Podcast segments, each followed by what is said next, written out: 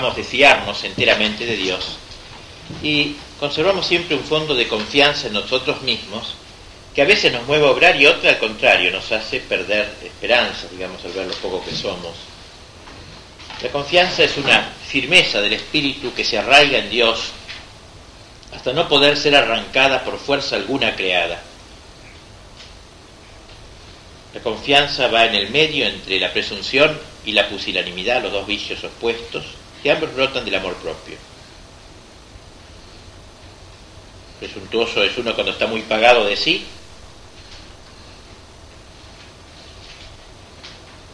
y pusilánime cuando no se apoyan más que en sí al ver cuán débil es el apoyo. Por eso ambas vicios brotan del amor propio en realidad. El presuntuoso dice nada me hará caer. El pusilánime dice al menor soplo vendré abajo. El confiado, mirándose a sí mismo, dice como el pusilánime que una nonada lo puede echar abajo, pero mirando a Dios dice que nada será capaz de derrocarlo. Por eso, para animarnos en nuestra confianza, contemplemos al Cristo que sosiega la tempestad. Tras la oración preparatoria, el primer preámbulo es la historia, el milagro de la tempestad calmada que eh, el Evangelio nos da, nos da en dos, dos milagros muy semejantes. En ambos es la palabra de Cristo que calma la tempestad, pero hay diferencias el primer caso, en el primer caso Jesús duerme en la barca, en Marcos 4, 35, 41. Cristo duerme, mientras parece que la barca se va al fondo. En el segundo caso, Jesús hace oración en lo alto de la montaña y va caminando sobre las olas luego. Son dos casos muy parecidos, los vamos a juntar. Ese segundo caso está en Mateo 14, 24, 33. Y el primero en Marcos 4, 35, 41, creo. Bueno, esta es la historia entonces, o sea, lo que vamos a contemplar. San Ignacio pone entre las meditaciones de la vida pública de Cristo esta, probablemente para fundar nuestra confianza. El segundo preámbulo, la composición del lugar, podemos contemplar todo el lago, con las playas, montañas que lo rodean, la barquita que atraviesa sobre las olas encrespadas, en fin, imaginar al Cristo durmiendo, o al Cristo en lo, alto del cerro afuera. Y la petición, la sólita de esta segunda semana, conocimiento interno del Señor que por mí se ha hecho hombre para que más le ame y le siga. Podemos dividir la contemplación en tres puntos. En el primero, podemos considerar lo que sucede antes de la, de la tempestad. Jesús embarca a los apóstoles y él se queda en tierra. Acababa de pasar un día glorioso para Cristo.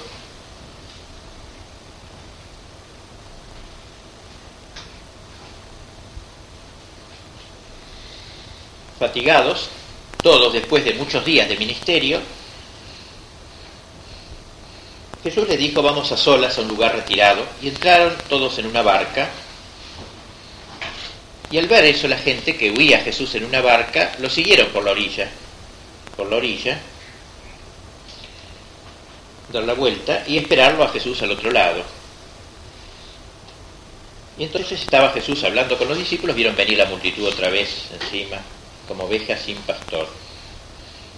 Y Cristo no, no se animó a, despedirlos y estuvo todo el día con ellos.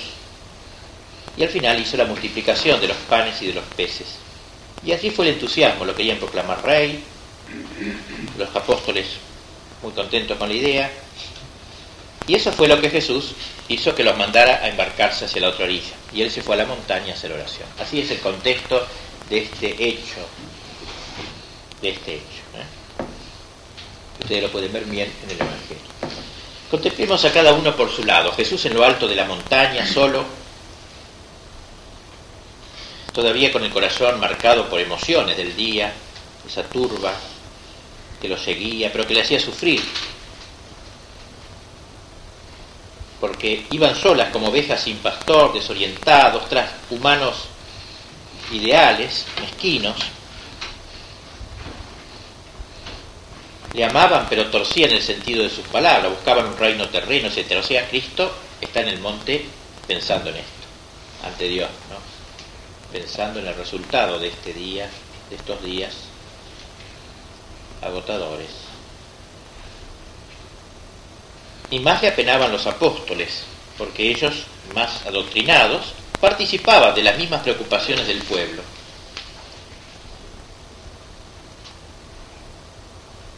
Por ello en este primer punto podemos recogernos dentro del corazón de Jesús para contemplar en qué soledad lo dejan los hombres, hasta los momentos más generosos de su amor.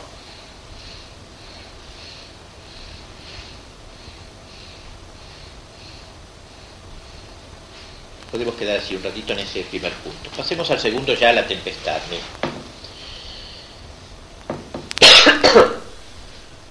en uno de los pasajes Jesús dormía, como dijimos, y en el otro estaba corporalmente separado de los apóstoles, Jesús estaba con ellos en espíritu.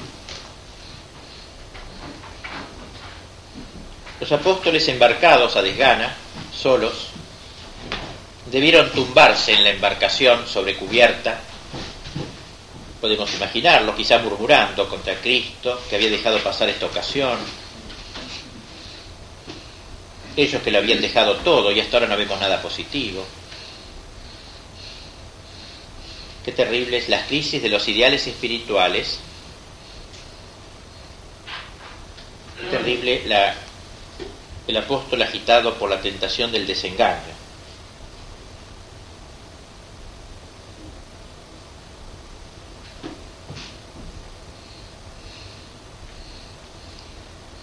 A la tristeza del alma de los apóstoles se añadió, para colmo, la tempestad. Una de esas tempestades que todavía hoy se levantan de golpe en el lago de Tiberíades y ponen en peligro las embarcaciones. Eran cerca de las 3 de la mañana, no habían avanzado más que unos 5 kilómetros a fuerza de músculo, las olas volaban sobre la barca, cansados, tristes, desastres, con miedo. Habrán pensado en Cristo, pero él estaba lejos, se había ido a rezar arriba del monte. Los había solo dejado ahí solos. En un caso, y en el otro estaba durmiendo, tirado ahí durmiendo. Esto nos hace pensar esta actitud del Cristo en medio de la tempestad.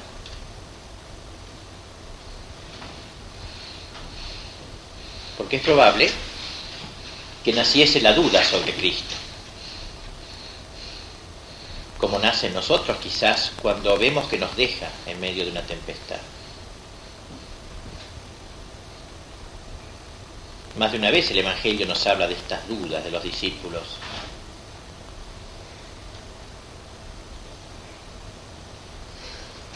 Y ahora se habrán preguntado, ¿preveía o no Jesús esto que nos pasa?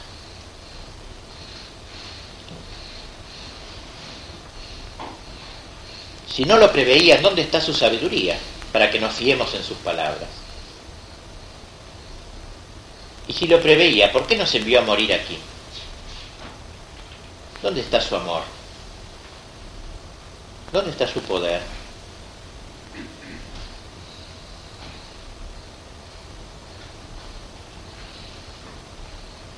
Pensemos en nosotros ahora cómo cuántas veces nos puede pasar esta crisis interior sobre todo el apóstol la siente por el fracaso de sus esfuerzos, por la desconfianza en Dios,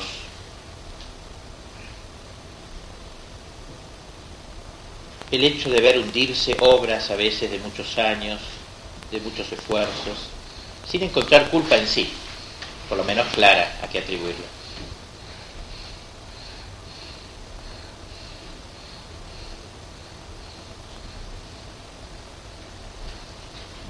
Pero en esta misma disposición cabe también una plena confianza en Dios. Dios no está atado como nosotros a emplear medios determinados para alcanzar fines determinados.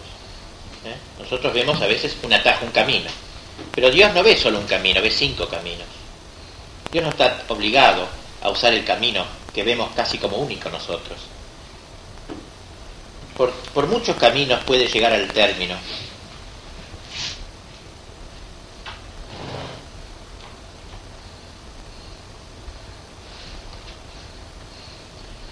Sin embargo, el drama existe en nosotros y por eso no es exagerada la expresión de noche oscura con que los místicos designan estos estados de prueba espiritual.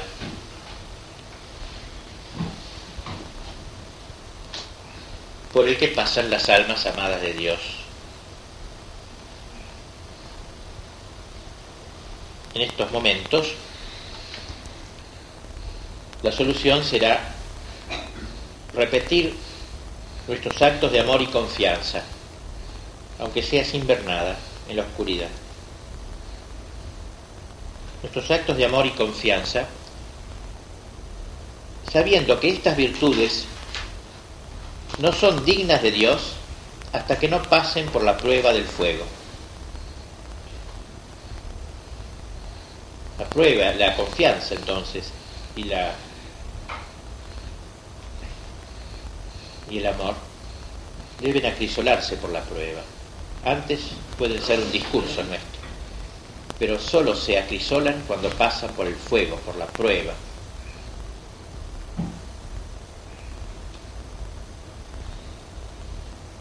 Será el momento de repetir las palabras de Job 13:15, aunque me mataras, esperaré en ti.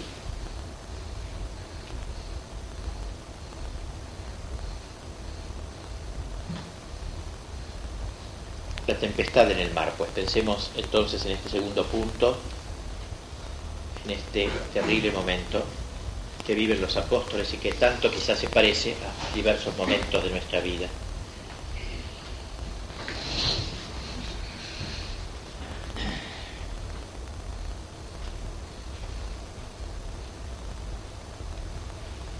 Finalmente, en el punto tercero podemos considerar a Jesús calmando la tempestad.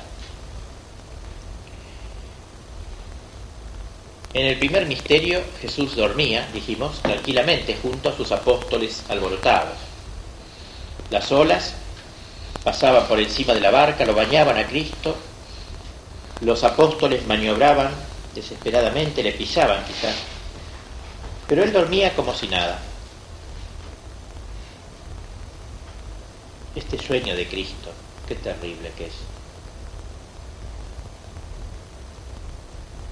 Los apóstoles quizás estuvieron tentados a atribuir esa pasividad o a la ignorancia de Cristo o al desamor de Cristo. Y en realidad no tenía nada que ver con eso.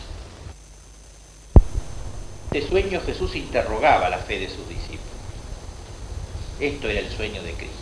Era probar la fe, acrisolar la fe.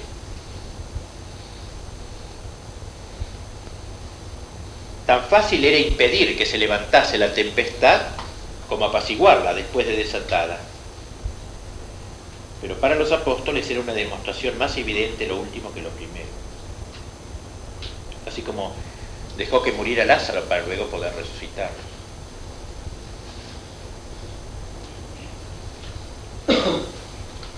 Jesús dormía y dormía mezclado con los que se morían de miedo. Dormía metido en el mismo peligro. Dormía siendo la causa principal de esa tribulación, ya que Él los había mandado embarcar.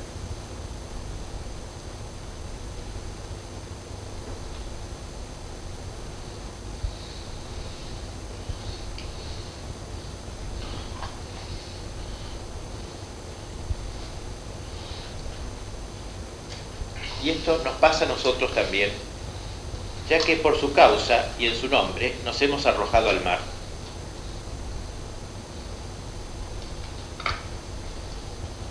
Por el llamado de Cristo nos hemos arrojado al mar. Y aquí que ahora que estamos en medio del mar, Jesús duerme. Sin dar señal de vida, sin librarnos del peligro, sin compadecernos siquiera.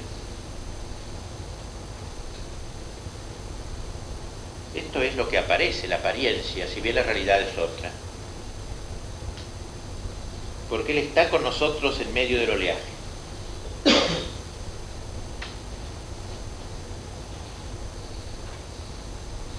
Sálvanos, Señor, que perecemos, le gritaron los discípulos. El grito desesperado de los apóstoles, cuando habían ya fallado todas sus maniobras.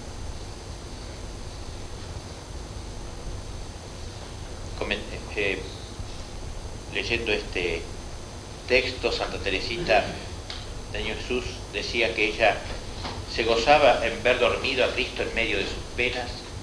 No le despertaré, se decía. Si pudiese lograr que Él no supiese lo que padezco, lo haría a fin de que no padeciese.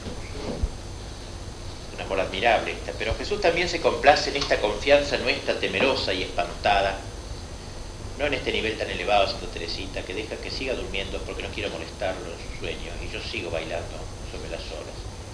También Jesús se complace en nosotros que somos más miserables, en nuestro espanto de las almas pequeñas que somos. Como lo hizo con estos apóstoles y se despertó, los miró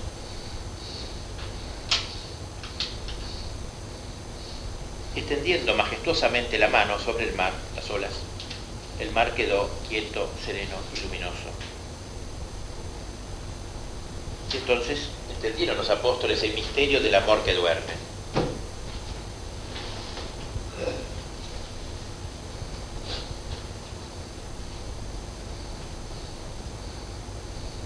Esto es lo que pasó en el primer, en el misterio, diga, en el, que, el texto que relata el Cristo dentro de la barca. Consideremos ahora cómo termina la tempestad en el segundo misterio semejante a este. Jesús estaba en lo alto del monte, y no había perdido de vista a sus apóstoles. En su altísima oración, no solo veía la tempestad exterior, sino también la tempestad interior, sus tentaciones interiores, mucho más graves que las otras. Pero la prueba se prolongaba y Jesús seguía orando mientras los suyos agonizaban.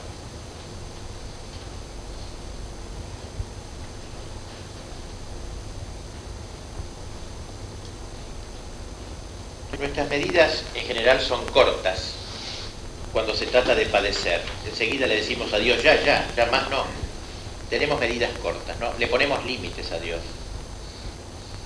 Dios tiene miradas más largas. Cuando la tribulación dura, es que el fruto ha de ser grande.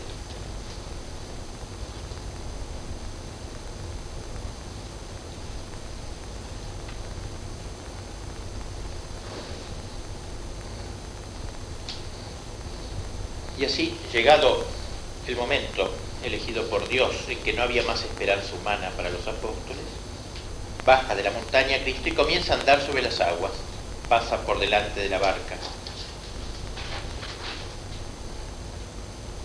Y esto todavía los asusta más que las olas, creen que es un fantasma, porque era su salvación, es un fantasma, gritan a la vez todos, soy yo, no tengáis miedo, dijo Cristo, serenando el cielo y la tierra. Y aquí viene aquel gesto del Pedro confiado, en nombre de todos, si eres tú, Señor, mándame a ti sobre las aguas. En una mezcla de osadía, de confianza, de candor, que cautiva, así era San Pedro. Ven, le dice Cristo, se tira el agua, comienza a caminar, como sabemos, sobre, como por tierra firme, pero eso fue una corazonada. Detrás de ellas vino su aflojamiento.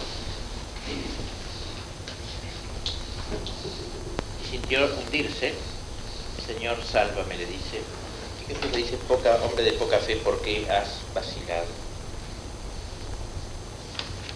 Y el viento se detuvo.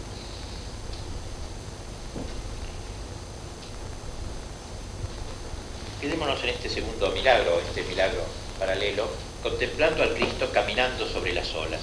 Se impresiona este Señor de las olas, caminando sobre entre el huracán y las tinieblas como superior. Espectáculo espléndido este del que impera el mar, del que camina la tempestad.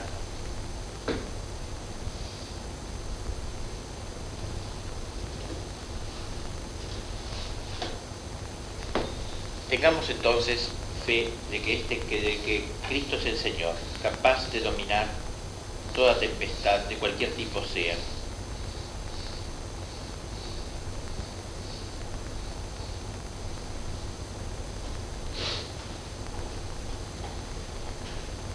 Si los apóstoles no hubiesen pasado por esta prueba, su fe no hubiera sido tan acrisolada. Por eso cuando uno supera estas pruebas, la fe madura, confirma el espíritu, se confirma el espíritu.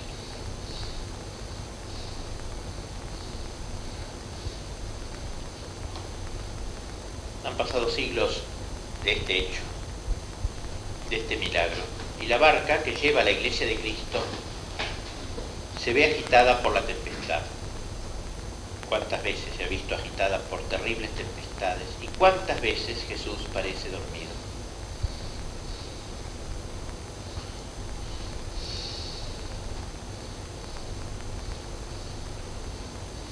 A nosotros nos toca seguir remando en la noche, trabajosamente,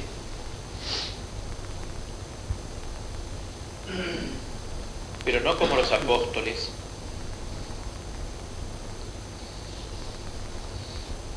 sino con el alma henchida de confianza.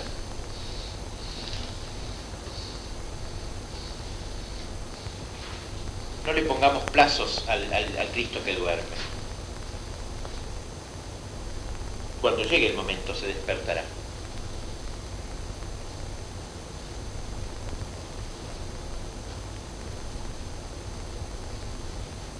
remar entonces y en la noche oscura, en medio del oleaje.